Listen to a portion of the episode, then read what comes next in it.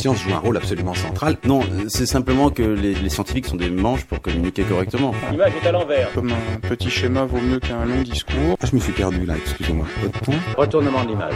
Nous sommes des scientifiques et nous avons nos outils. Lorsqu'on n'est pas scientifique, la vérité, on s'en fout. La science, euh, c'est pas, c'est pas de pur savoir qui se promène dans les airs, c'est toujours dans des individus que ça se porte.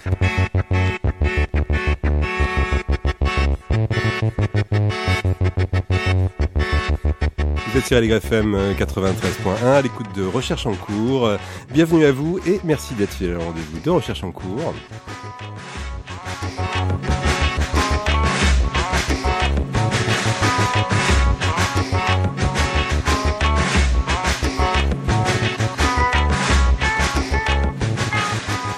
Ok, vous êtes bien sûr à FM, à l'écoute de Recherche en cours. Merci d'être fidèle au rendez-vous. Émission ce matin présentée par Jean-Marc Galland, moi-même et Marie-Catherine Mera. Bonjour Marie-Catherine. Émission ce matin très très largement consacrée euh, à l'Internet, son fonctionnement, mais aussi les enjeux politiques, éthiques, économiques qui l'entourent. Rien, rien de moins que cela. Pour nous guider, on a le plaisir euh, d'avoir avec nous ce matin Stéphane Borsmeyer. Bonjour Stéphane Borsmeyer. Bonjour. Ça va, vous êtes bien installé? Euh, C'est bon. Stéphane euh, Borsmeyer, vous êtes ingénieur réseau, blogueur, vulgarisateur, auteur. vous avez publié fin 2018 Cyberstructure, sous-titré L'Internet, un espace politique chez CF Éditions. Alors livre précieux hein, où vous faites à la fois une description de comment ça marche et un panorama euh, des enjeux euh, politiques d'Internet, pour le dire vite, avec une idée forte, hein, c'est qu'il n'y a pas de problème qui soit uniquement technique ou uniquement euh, politique à propos d'Internet, mais à chaque fois, on a un, un subtil mélange de technique et de politique. Donc le corollaire, évidemment, c'est qu'on ne peut pas espérer être un utilisateur éclairé et responsable de l'Internet sans avoir compris un minimum de technique. Alors c'est une idée qui n'est pas du tout triviale, qui n'est pas du tout évidente, hein, parce qu'après tout, nous sommes des utilisateurs de plein d'objets techniques, euh, du, réfrigérateur à la voiture, sans comprendre du tout leur fonctionnement, et, tout va bien. Euh, pourquoi ce serait différent avec Internet? Quand je suis venu ce matin dans les locaux d'AligrefM, je suis passé rue de Montreuil devant le siège de la société Otis et sur la vitrine, il y a en gros un schéma technique du fonctionnement d'un ascenseur avec tous les détails, comment marche l'ascenseur. On prend des ascenseurs euh, tous les jours, on ne sait pas forcément comment ils fonctionnent, mais j'ai apprécié cet effort euh, pédagogique, puis c'était un joli schéma en plus. Ça m'a, je me suis dit, ah, ça tombe bien pour le sujet de l'émission. Euh, je crois qu'il y a une première chose qui fait que euh, c'est un on, a tort de croire que euh, c'est pas nécessaire de comprendre quoi que ce soit au fonctionnement d'Internet, c'est qu'en fait, on connaît plein de choses au fonctionnement des objets techniques qu'on utilise, simplement on l'a oublié.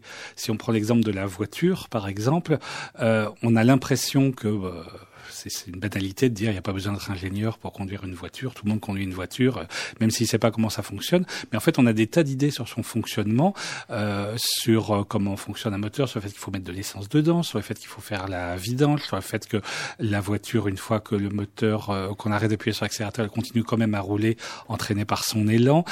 toutes ces choses qu'on apprend à l'auto-école au minimum. on apprend même maintenant, enfin c'était pas le cas quand j'ai passé mon permis, mais aujourd'hui on apprend beaucoup la conduite verte. Donc une c'est un danger pas seulement à cause du risque d'accident, mais aussi à cause du risque pour l'environnement. et maintenant, c'est enseigné. Et les gens qui disent euh, tout le monde conduit une voiture et ne sait pas comment ça fonctionne, bah c'est pas vrai. C'est pas vrai. On apprend beaucoup de choses, mais c'est tellement répandu dans notre société, ça irrigue tellement toute notre société, les connaissances de la bagnole, qui, qui fait quand même l'objet d'un culte important dans notre société, que on sait plein de choses, mais qu'on ne sait pas qu'on le sait. Euh, L'informatique, au contraire, ça donne l'impression que, oulala, c'est compliqué. Euh, on n'imagine pas euh, euh quelqu'un, euh, par exemple un homme politique, un personnage public, dire euh, oh non moi je sais pas lire et s'en vanter, alors qu'on peut parfaitement se vanter de ne rien connaître à l'informatique en société, et que ça passe tout à fait, ça fait même chic. et le problème il est là, il n'est pas de que les gens ne sont pas experts de l'informatique, évidemment qu'ils ne le sont pas, ils n'ont pas besoin de le devenir, chacun a son domaine d'expertise, c'est que sur pas mal de sujets, on sait un minimum de choses et que souvent en informatique, même le minimum manque. C'est-à-dire qu'on voit, par exemple, dans les débats publics, des discours où c'est d'un niveau, euh, enfin, d'un niveau d'ignorance en informatique qui est abyssal qu'on voit pas pour d'autres sujets. Si on discute, je sais pas, des questions agricoles qui sont des questions complexes avec beaucoup de problèmes politiques, euh, il y a des connaissances quand même minimum. Euh, genre quand on discute de la production laitière, on sait que c'est les vaches qui donnent le lait. Pour l'informatique, souvent, il n'y a même pas ces connaissances minimum. Et c'est ça le problème. Alors, exemple, une des, des, confusions fréquentes, on dit assez couramment dans le langage commun, euh, je l'ai vu sur Internet, alors qu'on l'a vu peut-être sur le web ou qu'on l'a vu sur Facebook. Euh, euh, pourquoi c'est une erreur de dire je l'ai vu sur Internet? C'est une erreur parce que ça euh, fait comme si l'Internet avait une unité de communication suffisamment forte pour que le fait que ça vienne d'Internet soit suffisant. Quand on dit je l'ai lu dans tel ouvrage, par exemple, bah, l'ouvrage il a une certaine unité, l'auteur a pensé à des idées, à une cohérence, c'est bien que ça a une pertinence de dire que c'est tel ouvrage ou tel journal. Si on dit je l'ai lu dans Libération, ça a un certain impact. A une ligne éditoriale de Libération qui fait qu'effectivement, ça a une, c'est significatif de l'avoir lu dans Libération plutôt que dans Valeurs Actuelles ou dans un autre journal. Mais Internet, c'est pas ça. C'est très vaste. Il y a de tout. Ça va, euh, même en se limitant au web, ça va de Facebook au serveur web de la Maison Blanche, en passant par celui d'Aligrefm euh, ou par euh, des, ou par euh, Paris Lutte Info ou des tas d'autres web et qui n'ont pas la même ligne éditoriale, la même façon d'être euh, gérés, la même façon d'être remplis. Et donc, ça ne permet pas d'analyser la source. Si on obtient une information sur, euh, je sais pas, euh, l'immigration, c'est pas la même chose si on l'a lu sur le blog d'Éric Zemmour ou si on l'a lu sur euh, celui de la Ligue des droits de l'homme. Et cette information-là, quand on dit je l'ai lu sur Internet, elle est complètement passée alors qu'elle est cruciale pour l'évaluation. Ceci dit, ceci dit, ça c'est pas propre euh, à, l'informatique. Ce serait comme de dire je l'ai lu dans un livre. Euh, c'est simplement le fait de ne pas préciser exactement où est-ce qu'on a vu les choses. Vous avez l'impression que ce flou, finalement, il est plus caractéristique de d'internet justement. J'ai l'impression, oui. Il me semble que, par exemple, pour la presse papier, euh, tout le monde sait et le, dit quand il cite une information que c'est pas la même chose dans les différents journaux et que pour les livres aussi, il y a il y a une tendance quand il s'agit d'un nouveau média toujours à le globaliser, à en parler comme si c'était un tout. C'est pas et ça c'est pas spécifique à Internet, c'est tout nouveau média. Euh, Aujourd'hui, on voit des discours par exemple totalisants sur les mangas, euh, comme si tous les mangas étaient pareils, tous disaient la même chose. Et qu'est-ce que j'ai lu euh, sur euh, sur les mangas ou avant sur les bandes dessinées, c'était pareil, c'était vu comme si ça avait une sorte d'unité, comme si c'était un parti politique ou une église qui avait une ligne euh, unique. Euh, donc tous les nouveaux médias on souffrent de ce malentendu au début euh, et l'internet particulièrement parce qu'en plus il y a une euh, enfin nos réflexes n'y sont pas habitués si on reprend la presse papier il y a le titre du journal qui est bien visible il y a la mise en page qui est pas la même la typographie n'est pas la même tout un tas de signes qu'on est qu'on est habitué à lire, même si on s'en rend pas compte, même si on a oublié, on est habitué à les lire et on les découvre, alors que sur le web par suite du manque de littératie numérique, souvent on n'a pas ces réflexes. Il y a l'adresse, bien sûr, du site dans la barre d'adresse, mais combien de gens l'ignorent euh? Alors la, comparaison avec le livre est, intéressante et le livre il a une, matérialité, c'est un objet physique. Qu'en est-il d'Internet? Euh, Souvent on a un petit peu l'impression que Internet flotte dans les airs, on nous parle d'une cloud euh, où les données sont comme ça un peu en suspension. Euh, est-ce que est-ce que ça correspond à une réalité? Euh, c'est vrai qu'il y a souvent un discours qui vise délibérément à masquer cette matérialité parce que le matériel c'est sale, c'est pas joli, ça pollue, c'est mis en œuvre par des euh, classes sociales qu'on préférerait des fois oublier, on préférerait oublier qu'ils existent. Euh, donc c'est vrai qu'il y a souvent une tendance à oublier cette matérialité qui est bien sûr euh, réelle. L'internet c'est la c'est le monde physique, c'est les câbles, ce sont les émetteurs. Même si on utilise la radio, des ondes radio, il y a des émetteurs et des récepteurs. Tout ça consomme du courant, nécessite du matériel pour être fabriqué, nécessite des gens pour s'en occuper. Euh, il y a eu la grosse tempête sur la France récemment, un certain nombre d'antennes sont tombées, il y a eu quelques dégâts comme ça. Il a fallu que des gens euh, s'équipent, mettent un matériel qui n'est pas celui qu'on a au bureau euh, et à y réparer tout ça. Donc il y a toute une infrastructure matérielle qui est souvent oubliée et c'est sans doute pas par hasard, c'est sans doute euh, un choix idéologique aussi de l'oublier. Il y a aussi une infrastructure logicielle par-dessus, c'est-à-dire qu'une fois qu'on a tous les câbles, toutes les machines, tous les serveurs, il y a aussi euh, des gens qui s'en occupent pour que ça communique. Le réseau est très complexe. Il suffit pas qu'on puisse envoyer un signal d'un point A à un point B pour faire un Internet.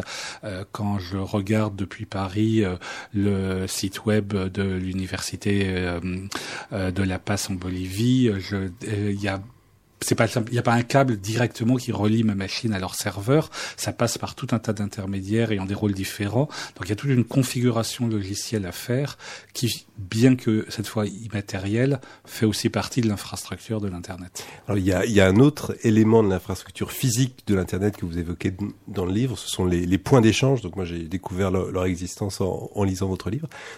De quoi s'agit-il? C'est quoi un point d'échange? Un point d'échange, c'est l'idée que ce qui fait la valeur de l'Internet, c'est l'interconnexion. Aucun abonné d'Orange ou de Free ou de Bouygues ne s'abonnerait s'il pouvait communiquer qu'avec les autres abonnés, respectivement de Orange, de Free ou de Bouygues. On veut un accès au monde entier. On veut pouvoir voir le monde entier.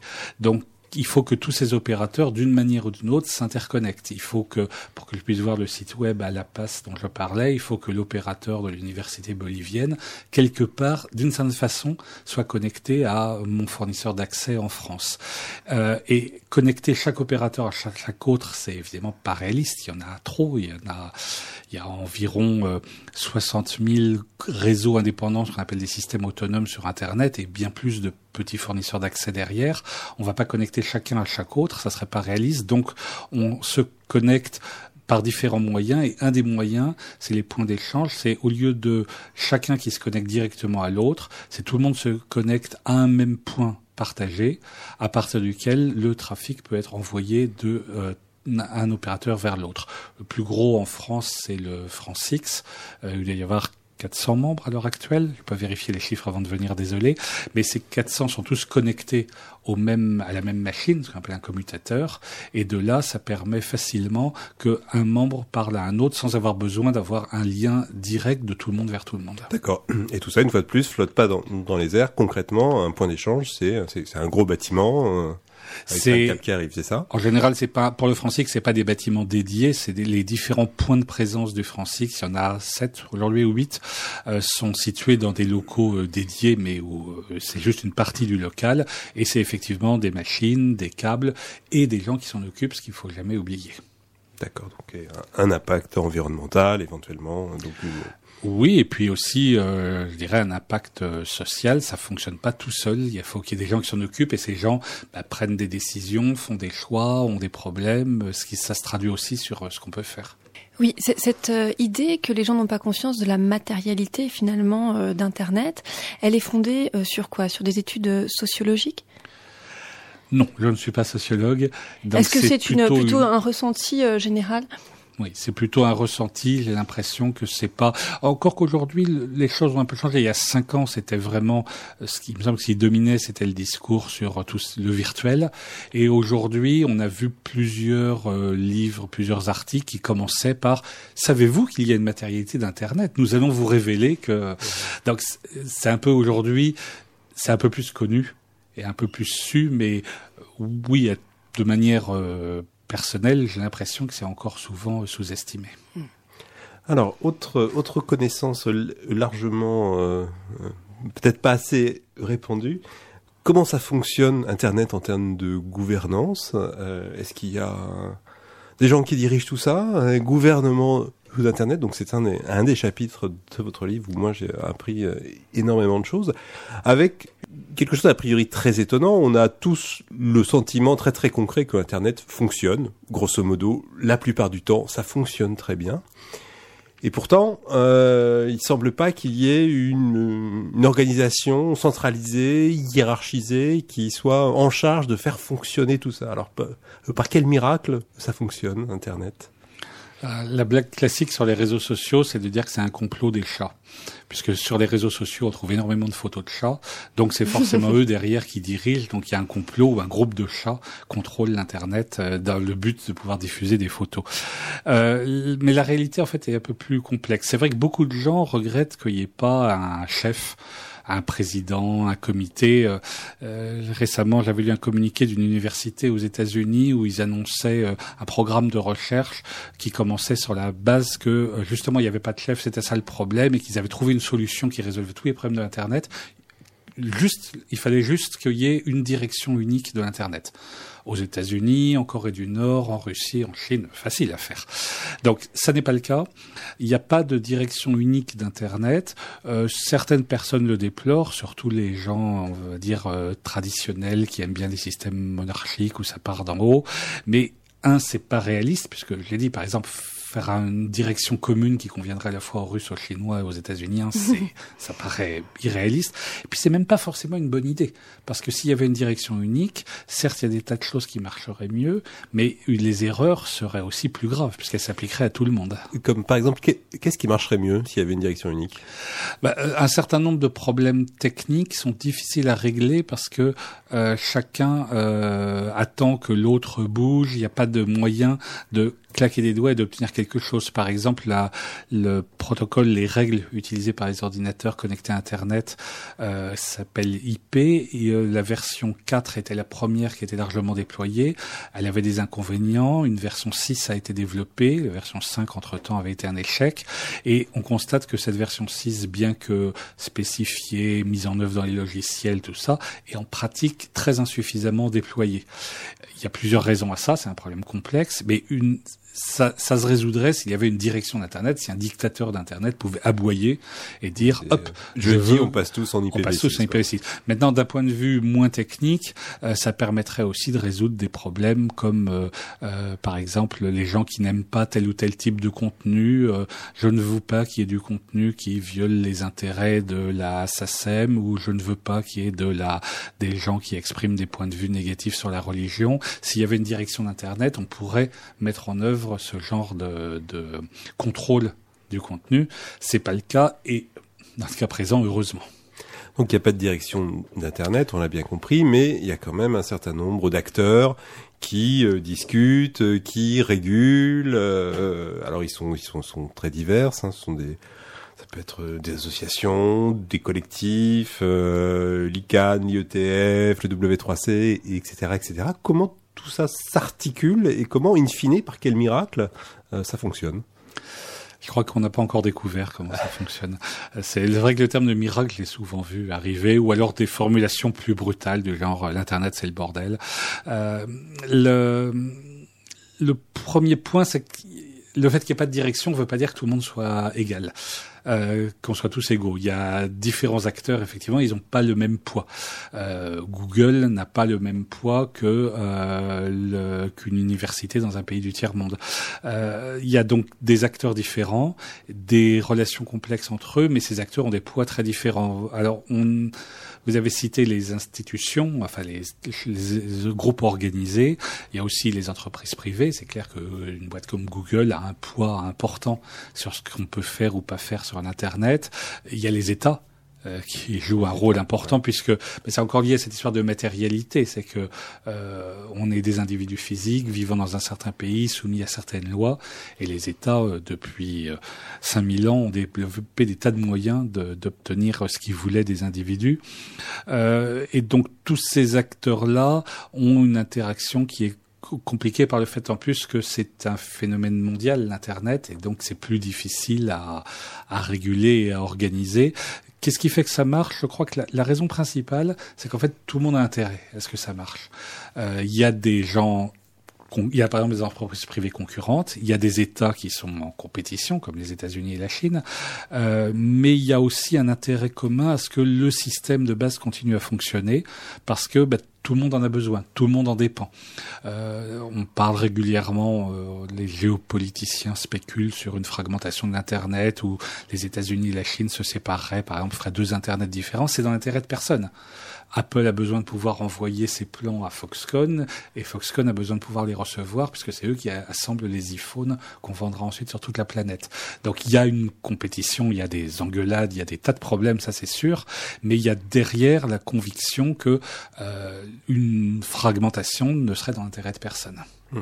donc in fine ça fonctionne. Alors il y a un autre acteur central que vous évoquez dans le livre, c'est nous-mêmes C'est-à-dire c'est chacun d'entre nous, chaque euh, chaque internaute, euh, avec une idée forte, hein, où, vous, écrivez, je vous cite deux de mémoire, on est tous co-gérants d'Internet.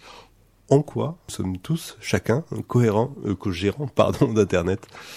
Alors, on est tous cohérents, c'est vrai, mais pas au même poids. C'est ce que je disais, tout le monde n'a pas le même poids et je voudrais pas faire comme on fait, euh, par exemple, trop souvent, de culpabiliser les utilisateurs en disant c'est de votre faute s'il y a des choses pas bien. C'est le même débat un peu qu'on a en écologie. Euh, chacun est res- co-responsable de ce qu'on fait à l'environnement, mais évidemment, le citoyen de base n'a pas le même poids que le PDG de Total ou de Renault, par exemple. Euh, mais ça ne veut pas dire qu'il a aucun poids et qu'il peut rien faire. Euh, pour Internet, une bonne partie de, du- de l'Internet est aussi influencée par ce que font les utilisateurs, parce que c'est une, une infrastructure nouvelle. Au début, les acteurs traditionnels, par exemple les États, ne connaissaient pas bien ou ne savaient pas bien comment faire, donc ça les faisait plus de liberté pour les citoyens. Et puis Internet ouvre les possibilités en termes de communication, par exemple.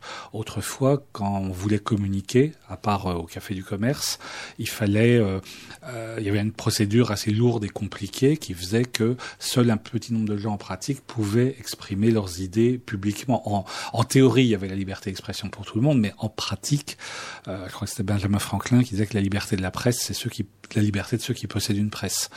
Euh, donc ce problème avant Internet, le, le- la liberté d'expression restait surtout théorique. Aujourd'hui, c'est réalisé et ça permet des tas de choses, bonnes ou mauvaises. On va commencer par les bonnes parce que je suis optimiste. Euh, Wikipédia, par exemple, un tel projet n'était simplement pas réalisable avant. C'est-à-dire qu'il n'y avait pas de moyens techniques. Enfin, Bon, l'encyclopédie Diderot et d'Alembert avait été un peu faite comme ça. Ça restait quand même très centralisé. Avec une, il y a eu beaucoup de contributeurs, mais c'était très centralisé. Le nombre de contributeurs était quand même limité, ainsi que leur extension géographique. Aujourd'hui, on peut influencer, et c'est sûr que Wikipédia a changé les choses. Déjà faire des exposés à l'école, c'est plus du tout pareil. Maintenant, on a Wikipédia. Euh, ça a changé énormément de choses dans, l'accès au savoir, dans l'accès à la communication, y compris pour des gens qui n'y avaient pas accès avant. Quand, quand on parle français, on s'en rend pas compte, mais la majorité des euh, gens dans le monde avaient une langue maternelle pour laquelle il n'y avait pas d'encyclopédie du tout. Donc quand on est, quand des gens sont nostalgiques des vieilles encyclopédies papier du passé, ils oublient qu'elles étaient exclusivement écrites dans un petit nombre de langues parlées par une minorité de gens sur la planète. C'est plus le cas aujourd'hui. Maintenant, on a Wikipédia. Donc c'est un exemple où les utilisateurs ont pu réaliser quelque chose puisque Wikipédia ne découle pas d'un projet euh, porté par une entreprise ou un État et qui aurait d'en haut fait quelque chose. Euh, le plus rigolo, c'est qu'il y avait un projet central porté d'en haut, c'est le projet de Nupédia, par les mêmes auteurs d'ailleurs, qui a été un échec complet. Et celui qui a marché, c'est au contraire euh, Wikipédia. Euh, de la même façon, euh, certains choix logiciels sont aussi faits par les utilisateurs. Le, le partage de fichiers massifs avec le logiciel BitTorrent, ça n'avait pas non plus été porté par un État ou une entreprise ou un parti politique. C'était les utilisateurs qui l'avaient massivement déployé. Et ça avait été un grand succès aussi, même si malheureusement maintenant ça a tendance à reculer, puisque la, la diabolisation du père à père fait que maintenant bah, on a jeté tout le monde dans les bras de Netflix. C'est dommage. Mais la, la, la lutte continue. C'est-à-dire qu'en permanence, il y a des, la lutte entre les utilisateurs qui voudraient essayer de gagner telle ou telle liberté, de faire telle ou telle chose, des forces politiques ou économiques qui vont les en empêcher, et ça va continuer encore pendant de nombreuses années, je pense. La lutte continue et nous, on va se retrouver après cette petite pause musicale.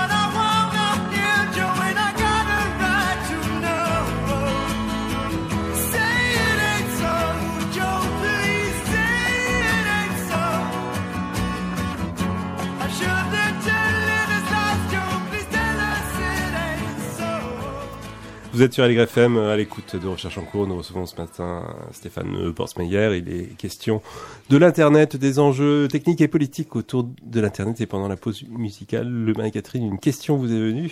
Oui, en, en vous écoutant parler de, de Wikipédia, euh, je m'interrogeais, effectivement, j'ai lié ça à, ce, ce mot de miracle que Jean-Marc a em- employé à deux reprises. C'est vrai que quand on voit apparaître une page Internet pour un enfant, par exemple, un contenu Wikipédia, ça semble assez fabuleux. On tape un mot, n'importe quel mot, tac, on a un contenu. Et, et, et euh, j'imagine qu'il est important, évidemment, de savoir que ce contenu, il, voilà, il, il apparaît pas comme ça. Ce sont des gens qui, qui le produisent. Et au-delà, euh, pour revenir sur le début de, de cet entretien, en quoi est-il vraiment fondamental, nécessaire, de connaître finalement toute la matérialité qu'il y a derrière Internet, c'est-à-dire ces gens, mais aussi euh, euh, la façon dont ça fonctionne. Pourquoi c'est important de le connaître? Je dirais que la première chose déjà, c'est un peu d'ordre euh, idéologique et politique. C'est important de savoir que euh, il y a des gens qui travaillent derrière et que ça ne se produit et qu'il faut, euh, bah, on peut les féliciter ou on peut penser à eux. C'est important euh, de savoir que ça c'est pas arrivé comme ça, qu'il y a des gens qui ont travaillé. Toutes les infrastructures ont le même problème, c'est quand elles marchent, on ne sait pas qu'elles existent. Et quand il y a un problème, comme on l'a vu récemment avec la grève des transports, là tout à coup, euh, c'est là qu'on prend compte justement qu'on dépendait du travail de pas mal de gens euh, qui sont souvent oubliés, voire euh, délibérément effacés. Ça, bah, ça c'est l'aspect. euh, pensons un peu aux travailleurs. Euh, Il y a un autre aspect après, c'est que ce qui se fait euh, en, derrière l'écran peut avoir des conséquences pratiques. Par exemple, dans euh, beaucoup de pays du Sud, les communications même internes au pays euh, remontent par les pays du Nord euh, et souvent la Grande-Bretagne ou les États-Unis avant de repartir vers le destinataire final, ce qu'on appelle le tromboning, c'est-à-dire un, un trajet qui, au lieu d'être un trajet direct, fait un gros détour. Détour qui a des conséquences en termes de performance, ça augmente le temps d'aller-retour et aussi en termes de sécurité puisque ça ouvre des possibilités de surveillance plus importantes. Euh, les Occidentaux aiment bien s'indigner du risque que les composants fabriqués par Huawei pour les réseaux informatiques euh, permettent à Pékin d'espionner le trafic. Ils oublient de dire que actuellement les communications internationales, euh, à part peut-être pour l'Europe, mais sinon les communications internationales passent très souvent par les États-Unis ou la Grande-Bretagne, qui donc n'ont pas besoin de fabriquer des composants particuliers. Ils ont déjà accès à une au, au trafic. Euh, donc, ça a aussi des conséquences en termes de euh, résistance aux pannes. Euh, quand il y a une coupure, des coupures dans un pays très lointain peuvent vous affecter. Je citais l'Amérique latine, il y a des pays où le- même les sites web gouvernementaux sont hébergés aux États-Unis et où les communications internes internes au pays passent par les États-Unis. Donc, s'il y a une coupure volontaire ou accidentelle, ça affecte tout le monde. Et puis, il y a une infrastructure non matérielle qui est tout le, euh, tous les arrangements entre les opérateurs, tout ce que permettent ou ne permettent pas les logiciels utilisés, qui euh, joue aussi un rôle. Par exemple, pour beaucoup de gens, l'accès au web, c'est uniquement via un moteur de recherche. Et Google fait tout d'ailleurs pour renforcer ça, en masquant la barre d'adresse dans Chrome, euh, de manière à ce que les gens se, ont l'impression qu'ils ne peuvent naviguer que via le moteur de recherche. On voit des tas de gens même qui, pour aller sur les sites web de leur propre entreprise ou université, tapent son nom dans Google euh, au lieu d'utiliser un signet ou l'auto-complétion par un navigateur, ce qui fait qu'ils sont dépendants de Google au sens où si Google est en panne, c'est fichu, et au sens où Google peut influencer ce qu'ils font ou ce qu'ils vont pas faire. Donc on a un cas euh, où, où l'in- l'infrastructure, connaître l'infrastructure qui est pas purement matérielle, purement physique, est important. C'est aussi le cas dans le débat sur les algorithmes. Le mot est devenu très à la mode depuis quelques années. Maintenant, on cite les algorithmes tout le temps.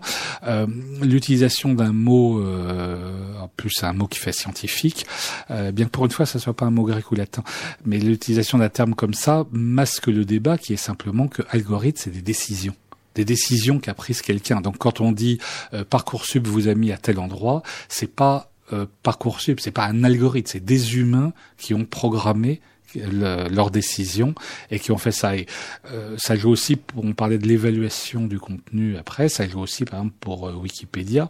Connaître dans quelles conditions est produit Wikipédia, ça aide aussi à évaluer. On voit régulièrement des gens qui se contentent de grandes généralités, qui disent ah non Wikipédia c'est pas bien parce que n'importe qui peut y écrire.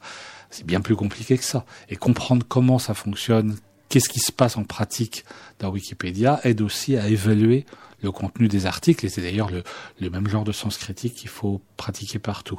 Donc oui, l'infrastructure, c'est-à-dire tout ce qui n'est pas derrière l'écran, a une influence sur ce qu'on peut faire. Des fois, c'est une influence binaire, ça permet ou ça interdit. Des fois, c'est plus subtil, ça oriente.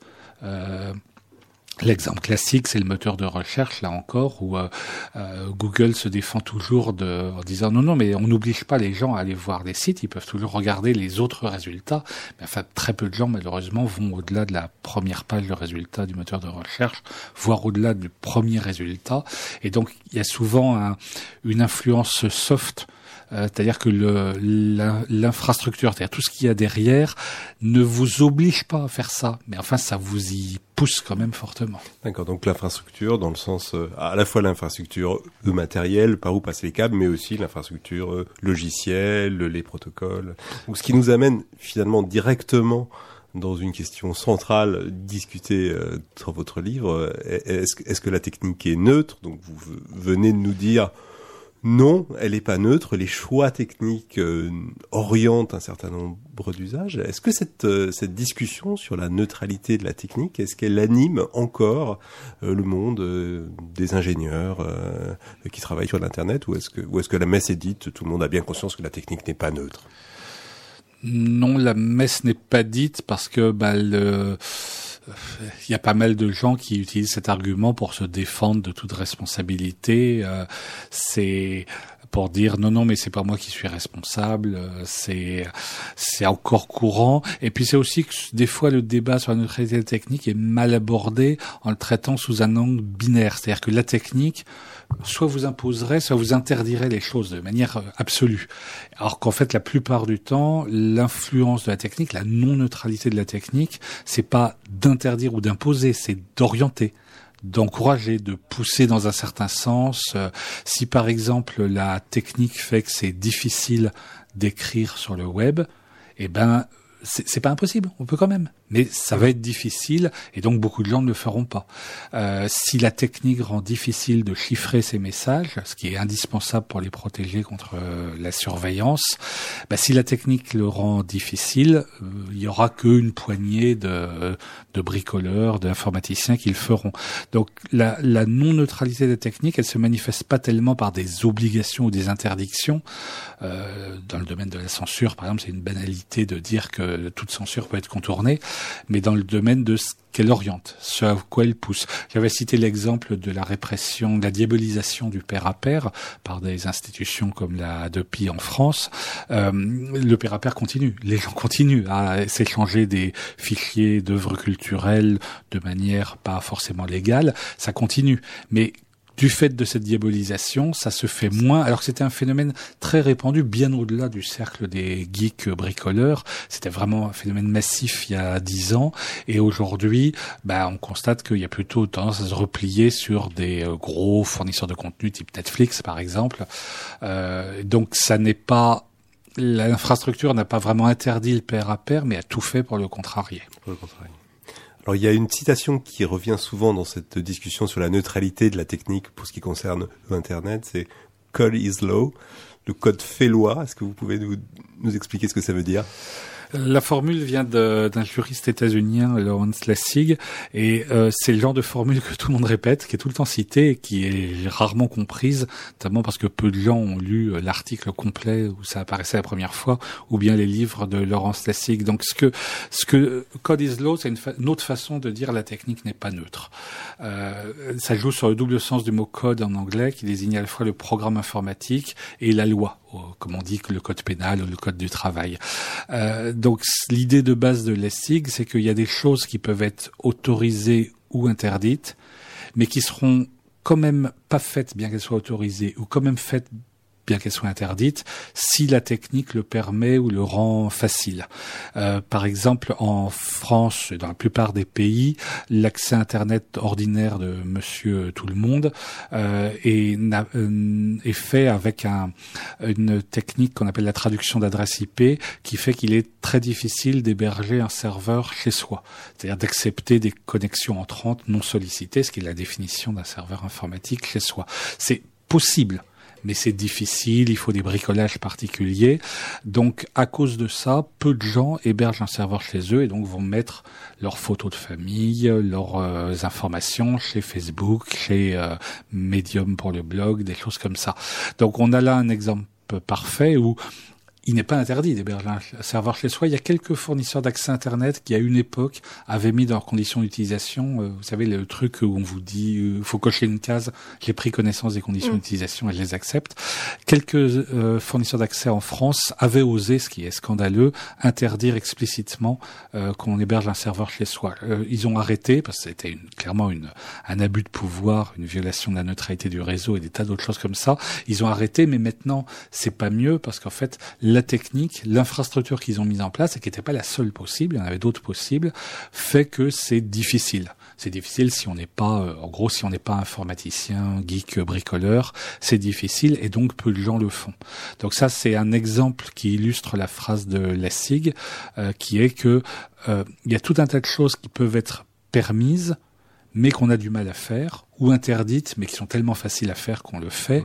Euh, bah, un exemple classique qu'on peut donner, c'est dans les histoires de transport, euh, c'est qu'on a le droit, en France, il n'y a pas de loi ou de passeport intérieur qui ferait que pour aller, je sais pas, de Paris à euh, euh, Nice, on aurait besoin d'une autorisation ou d'un passeport intérieur, comme c'est le cas de l'Union soviétique. Donc là, on a l'impression d'être libre, mais évidemment, ça suppose d'avoir les moyens de se déplacer. Il y a plus beaucoup de lignes de chemin de fer, faut une voiture, faut payer l'essence, et c'est une des causes euh, euh, fondamentales du mouvement des Gilets jaunes. C'est le point de départ au début, c'était que euh, il y a des gens qui se retrouvent de plus en plus isolés, puisque de plus en plus de services sont très loin. Et donc, si on n'a pas les moyens de payer euh, la voiture et l'essence, on se retrouve dans l'impossibilité d'exercer des libertés de déplacement qu'on a en théorie. Rien n'est interdit, mais ça devient beaucoup plus difficile. Vous êtes sur Allegre FM, recherche en cours, et on se retrouve après cette pause musicale.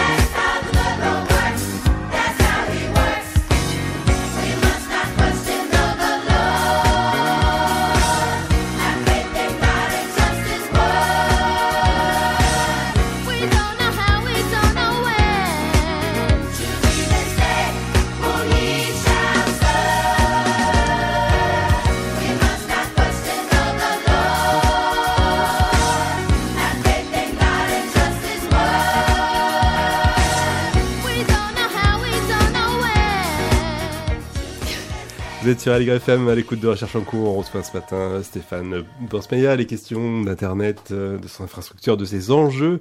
Et euh, Stéphane Borsmeyer, je voudrais vous, relancer sur un sujet qu'on a un petit peu évoqué, mais pas tant que ça finalement. C'est les, architectures euh, pair à pair. Euh, ça apparaît souvent, parfois, dans les discours comme euh, la solution à tout euh, euh, pour se défendre des, gros méchants, des GAFAM euh, avec les structures centralisées. Est-ce que est-ce que c'est vraiment la panacée absolue le pair à pair ou est-ce que ça a aussi des inconvénients? Non, c'est pas la panacée, mais rien ne l'est. Enfin, tout a des, des avantages et des inconvénients.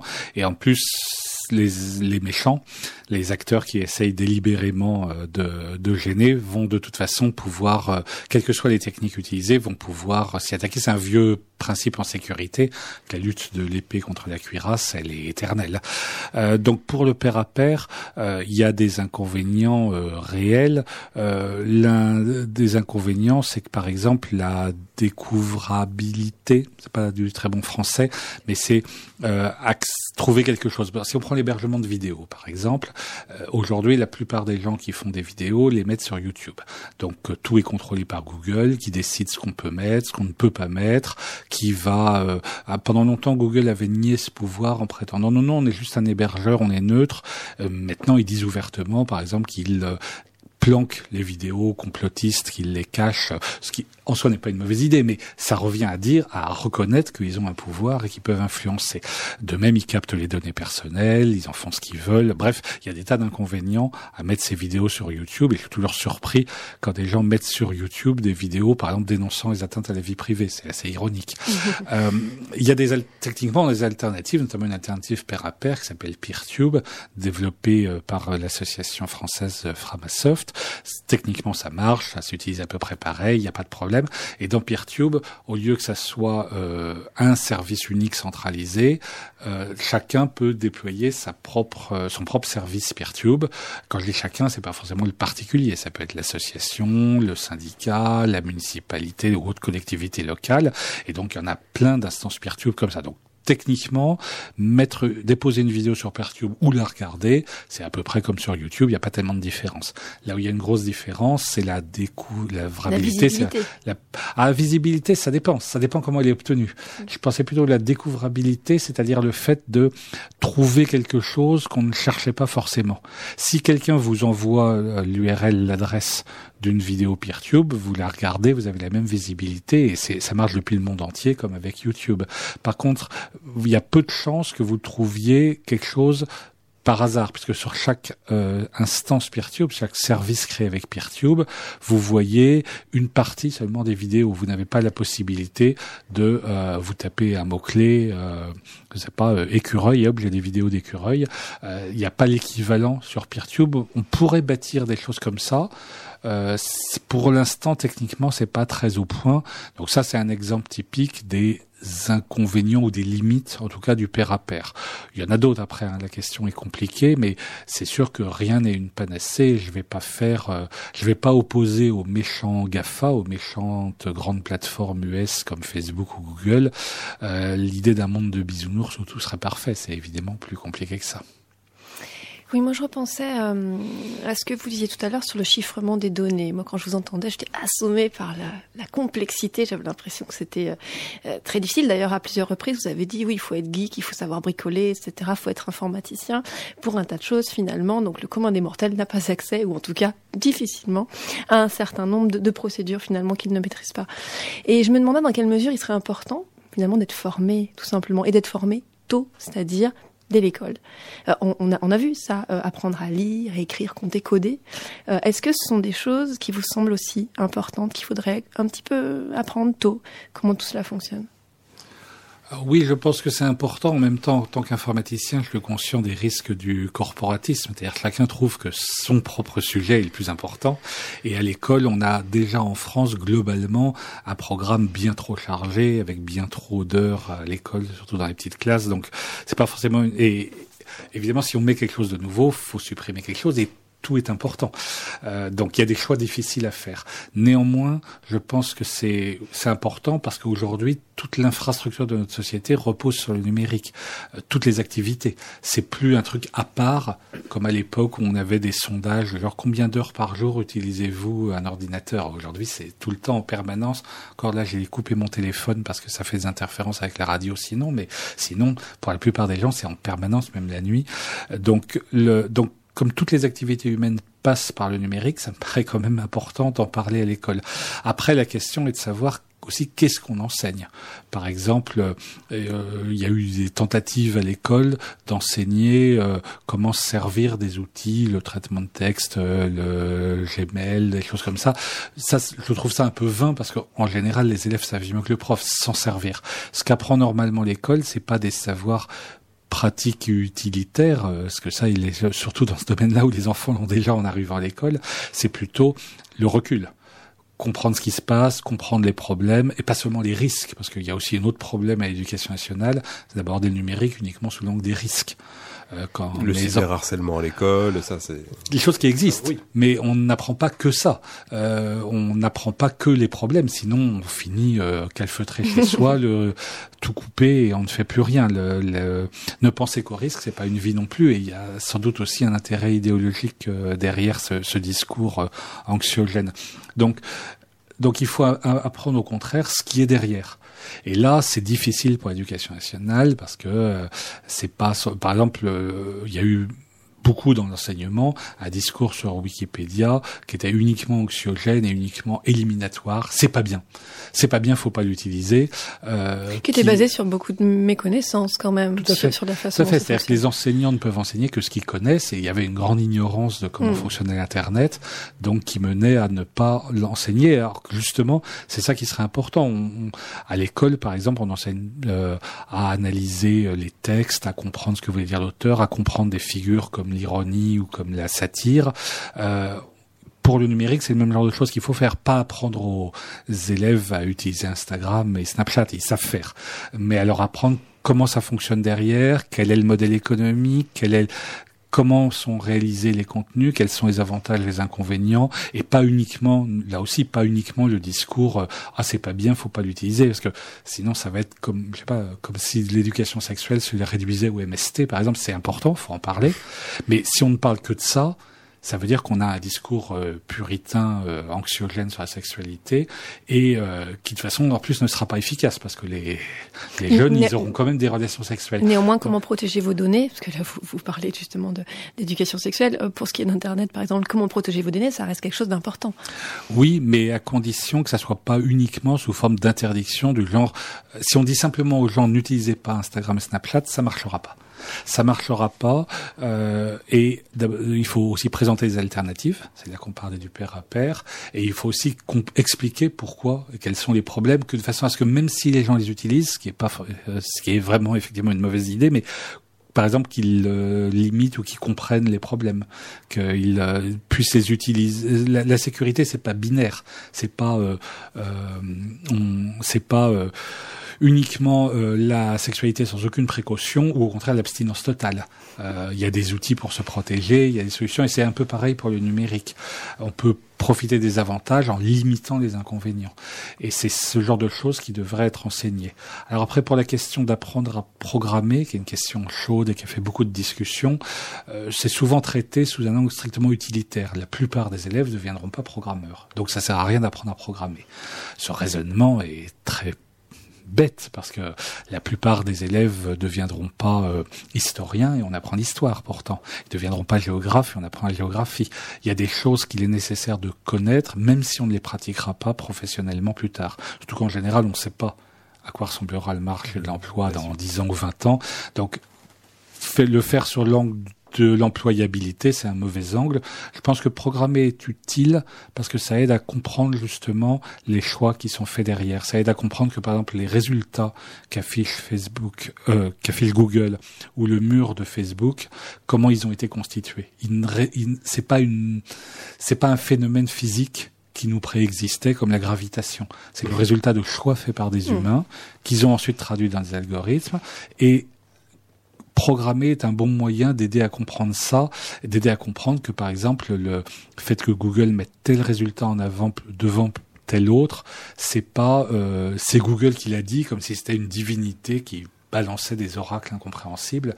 C'est le résultat de choix fait par des humains et on aurait pu faire d'autres choix. On va se, séparer sur ce, ce message, cet appel à l'éducation numérique, la littératie numérique, comprendre ce qu'il y a derrière, les enjeux.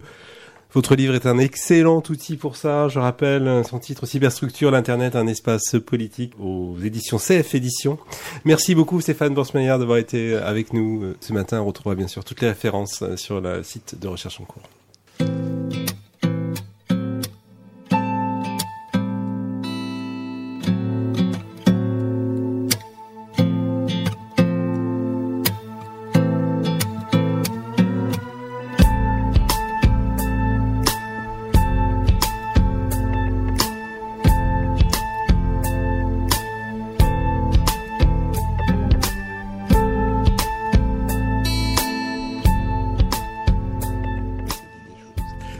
Vous êtes sur les FM, pardon, à l'écoute de recherche en cours.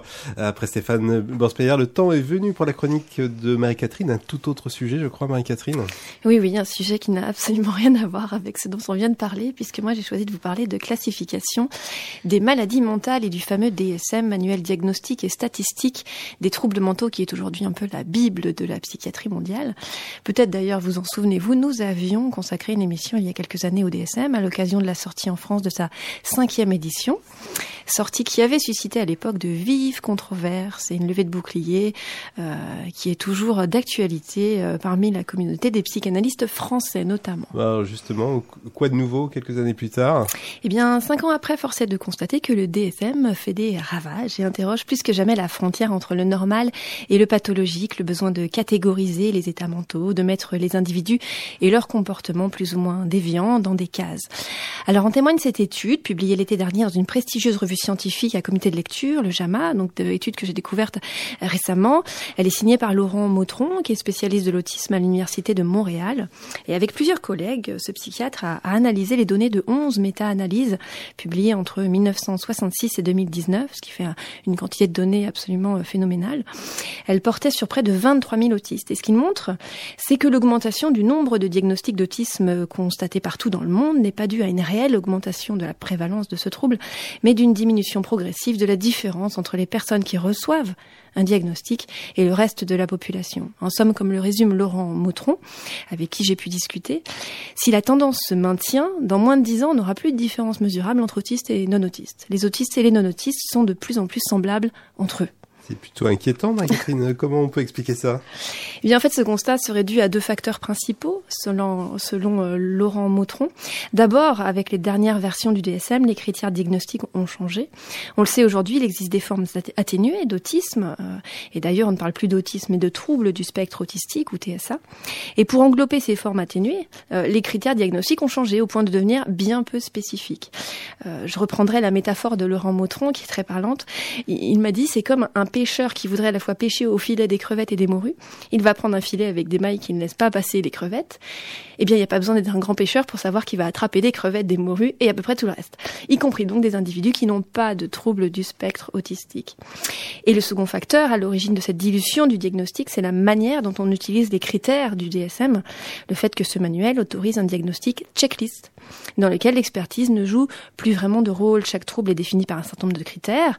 Euh, pour ce qui concerne le TSA, déficit de la communication non verbale, difficulté à comprendre les relations sociales, etc critères qu'il s'agit donc de cocher pour établir un diagnostic. Le clinicien détermine ainsi si la personne répond à un nombre, à un nombre suffisant de critères d'inclusion. Alors attention, hein, je ne mets pas tous les psychiatres dans le même panier.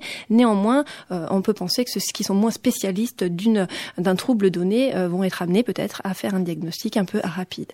Sauf que comme le souligne Laurent Mautron, cela peut conduire à des erreurs. Par exemple, il me donnait l'exemple de l'évitement du regard, euh, qui est un, des critères du trouble du spectre autistique.